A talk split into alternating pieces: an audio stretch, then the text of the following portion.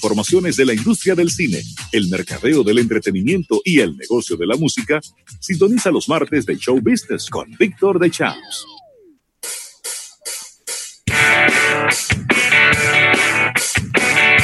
Señores, y por aquí andamos de regreso en este su programa Almuerzo de Negocios y ya estamos aquí en esta sección de el negocio del entretenimiento, Show Biz. Y tenemos a nuestro compañero Víctor de Champs con una polo chair que le regaló Tom Cruise personalmente. La película Top Gun. ¿Qué está eso, Víctor? ¿No estaban filmando una Top Gun nueva? Claro, viene la segunda parte. Bienvenido, Víctor. Viene la segunda parte, pero eh, sabemos, bueno, primero la buena tarde, José Luis, Rafael y todos los amigos siguientes de Almuerzo de Negocios.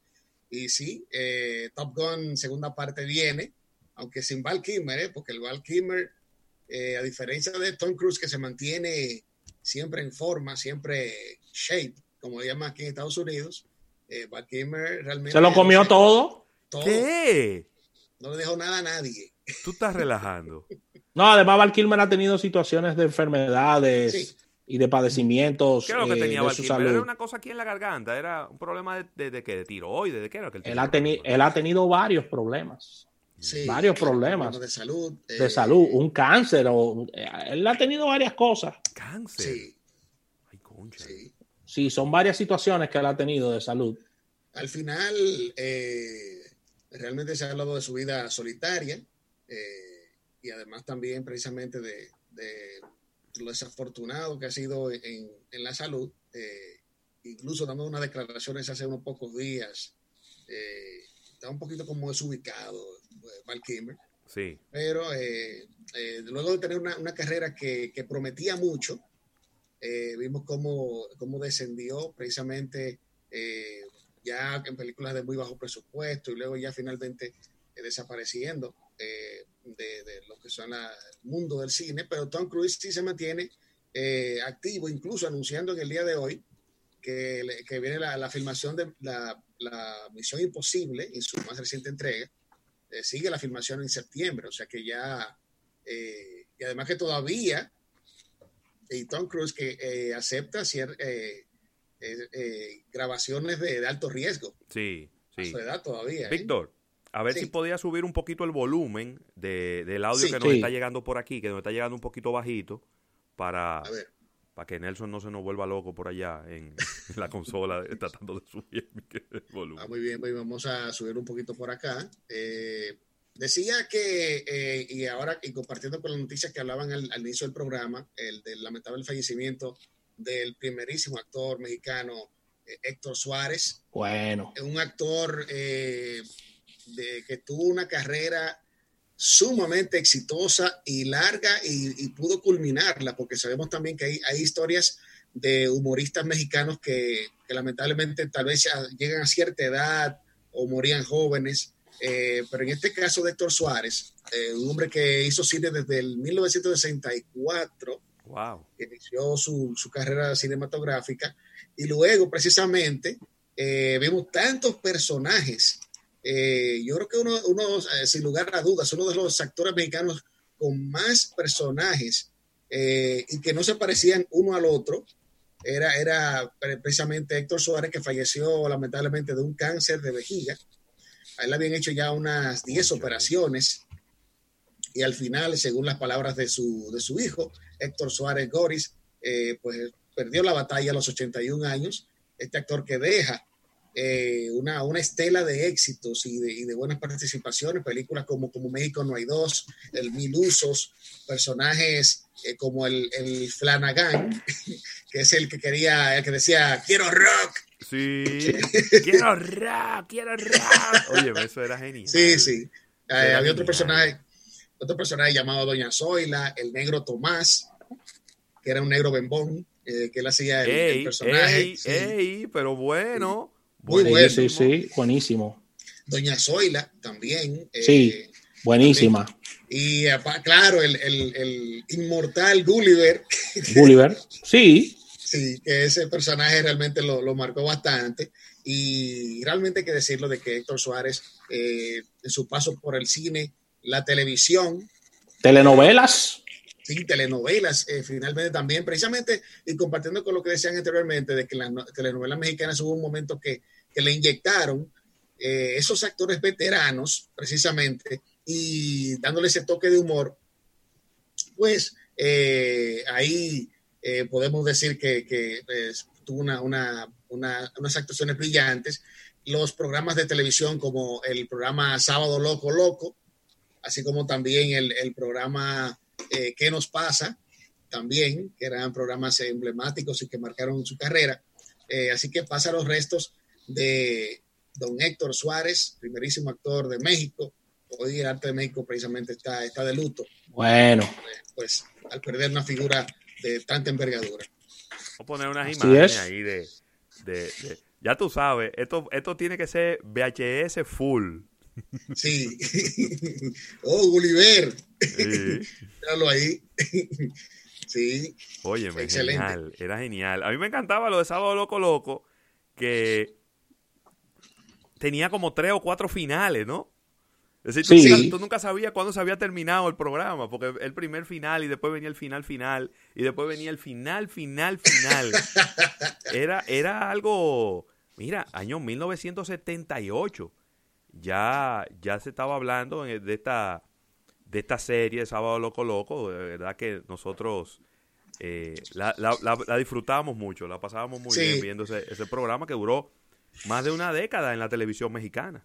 Cierto, y recordar también que Héctor Suárez pertenece a esa época, esa época de oro del cine con picardía de México, eh, donde, ah, bueno, él participó en Picardía Mexicana, eh, fue otra de las películas también donde participó Héctor Suárez y otras tantas. Eh, la que yo más recuerdo es el Mil Usos, ese personaje sí. era bastante particular, pero eh, realmente seguiremos disfrutando, claro, de las interpretaciones de, Héctor Suárez que, que Mira, el programa, el, el, programa de Héctor Suárez, que fue muy exitoso, es ¿Qué nos pasa? ¿Qué nos pasa? Sí. Un programa de tele muy exitoso. Porque recuerda que el lamento de Doña Zoila era, ¿qué te he hecho, Dios mío, para tener una, tenía una hija que, que, era, que era fumadora? Sí.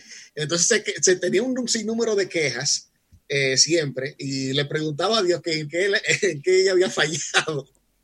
Era el lamento de ella. El, ah, bueno, tenía un personaje también que se llama el No Hay. También, bueno, era... Eh, una, cantidad de personajes. este, este, era bueno, este era bueno, este era un, cura que, que oh, en el confesionario. Sí, buenísimo. le echaba, unos, boches, históricos a la gente. Eh, sí, sí, Sí, sí. Pero Víctor, importante destacar un ícono en comerciales publicitarios, Héctor Suárez, esta, esta situación de él convertirse en tantos personajes le, le dio un aval para marcas mexicanas, sobre todo, de hacer muchos, protagonizar muchos comerciales de marcas en México también. Cierto, cierto. Y recordar también que precisamente Héctor Suárez pertenece a esa generación de humoristas que tenían programas eh, propios, tal el caso como del el, show de Loco Valdés también, que era eh, contemporáneo con, con Héctor Suárez, también la carabina de Ambrosio. Óyeme, eso era fuera de liga, mi hermano. Uno no sabía qué programa era que uno iba a ver, porque eran, todos eran buenos. Muy buenos todos, una, una muy buena generación del humor eh, que hoy pierde a uno de sus grandes exponentes, a Héctor Suárez. Bien, y ya para eh, seguir comentando ya otros temas, eh, bueno, en el día de hoy, precisamente lo comentaba con Rafael temprano, hoy cumplía, cumple 90 años el, el por siempre el malón de las películas de, western o spaghetti western, esas paqueradas, Clint Eastwood, eh, que ha tenido una carrera brillante, yo puedo decir de principio a fin. Le llaman incluso el narrador de América, porque eh, luego de haberlo visto en papeles como precisamente For a Few Dollars o El bueno, el malo y el feo, películas esas de, esa época de las películas eh, de western o de vaqueros, eh, como le decimos popularmente, pero luego también hizo Dirty Harry, así como películas de acción, donde siempre encajó eh, haciendo estos papeles y luego ya al final de su carrera, y lo ha hecho de una manera brillante, la dirección de películas. Eh, películas hay que mencionar como The Unforgiven, de Gran Torino Oh, y otras acá. tantas. Bri- eh, ¿Cómo es? The Bridges over. Eh, ¿Cómo Oh, es? Ma- Madison Road, Madison esa- Road. Oh, un Eso es clásico una- de siempre. Eso es una, Una joya. tabla. Eso es una tabla de Sí, películas. señor. El Es que una quiere ver joya de cine de película. verdad tiene que ver esa película. Mira, con Clint Eastwood o Clint Eastwood, como dijo una muchacha una vez en un programa de televisión aquí en la República Dominicana, con Clint Eastwood me pasa algo interesante y es que Clint Eastwood en su inicio fue un actor muy bien pagado, muy popular y muy malo. Sí, Pero malo. Sí, era siempre de los peores Porque actores. e- esa- e- ese personaje de Harry el Sucio, ese personaje nada más tenía dos expresiones en la cara. Sí, cierto. Entonces, pero obviamente uno no puede culpar, ese, eso era lo que le pedía el director y lo que, lo que él tenía que hacer.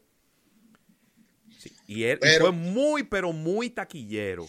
Muy Sí. taquillero. Por, por eso digo que, que la brillantez de la, de la carrera de Clint Eastwood es precisamente en eso, de que eh, fue un, un actor encasillado, eh, precisamente con, con esta estela de, de- de ma- mal actor, de cara de malo, que le sacó provecho a eso, ¿eh? Pero Sí, claro. entonces, luego le dio un giro totalmente diferente con películas precisamente de Unforgiven, es una película de vaqueros, pero ganó los premios de la Academia, una película muy bien dirigida, muy bien actuada, y precisamente que él, él fue el protagonista aparte de, de- de otras tantas películas también que ha, que ha dirigido. Eh, y eso hay que- hay que resaltarlo eh, en el caso de, de Clint Eastwood. Por eso, hoy en día, y él que se ve en muy buenas condiciones, eh, con 90 años, estuvo celebrando un video en las redes soplando las velitas de su pastel de cumpleaños, pero eh, bueno, las felicidades y esperemos disfrutar más de, de la carrera de Clint Eastwood. Por otro lado, eh, no es para nadie un secreto, eh, el mundo está conmocionado y el mundo del espectáculo no, no ha sido la excepción con lo que ha pasado con el crimen, eh, porque ya está demostrado en una autopsia de que se habla ya del homicidio de Gregory Floyd, Sí. este, este eh, joven afroamericano. Activista. Activista y deportista. Así mismo. Y un miembro de, de una comunidad muy trabajadora como Minneapolis. Eh, todo lo que ha salido a relucir acerca de su vida es de precisamente de, de lo- del eh, activista que él fue y por la unión y la paz. Y sin embargo, de forma irónica, eh, miren cómo, cómo muere. Pero el mundo del espectáculo no se, no se queda ajeno, ya que en el día de ayer, en MTV, en Nickelodeon y en Comic, en Comedy Channel, eh, hubo un comercial de ocho minutos con la pantalla en negro, con la, las letras de I can't breathe, no puedo Wow. respirar, recreando los ocho minutos eh, que padeció eh, Gregory Floyd, que de por sí eh, Estados Unidos está sacudido con todas estas protestas. No estoy de acuerdo con el vandalismo realmente. No, no, no, por Dios.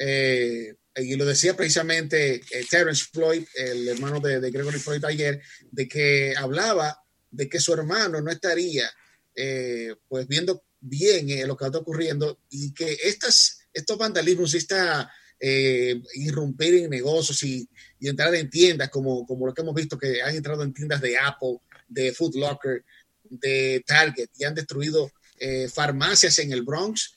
Eh, No, bueno. realmente él dice, esto no me va a devolver en mi hermano, Todo lo podemos contrario. hacerlo de otra manera. Eso lo que Claro. hace es empañar la imagen de la persona por la cual usted está protestando. Eso es todo Exactamente. está haciendo, Exactamente. Está, está empañando eso. Mira, Víctor, vamos, sí. vamos a hacer un pequeño break comercial para Muy que eh, puedas revisar por allá cómo, eh, eh, y quizás si tienes otros audífonos podamos cambiarlos porque se está viendo muy, muy, muy bajito por aquí. Vámonos a un break comercial y cuando regresemos vamos a continuar esta conversación tan interesante contigo. En un momento regresamos con más de almuerzo de negocios. Llévanos contigo, te queremos ayudar para que compartas más. Estaremos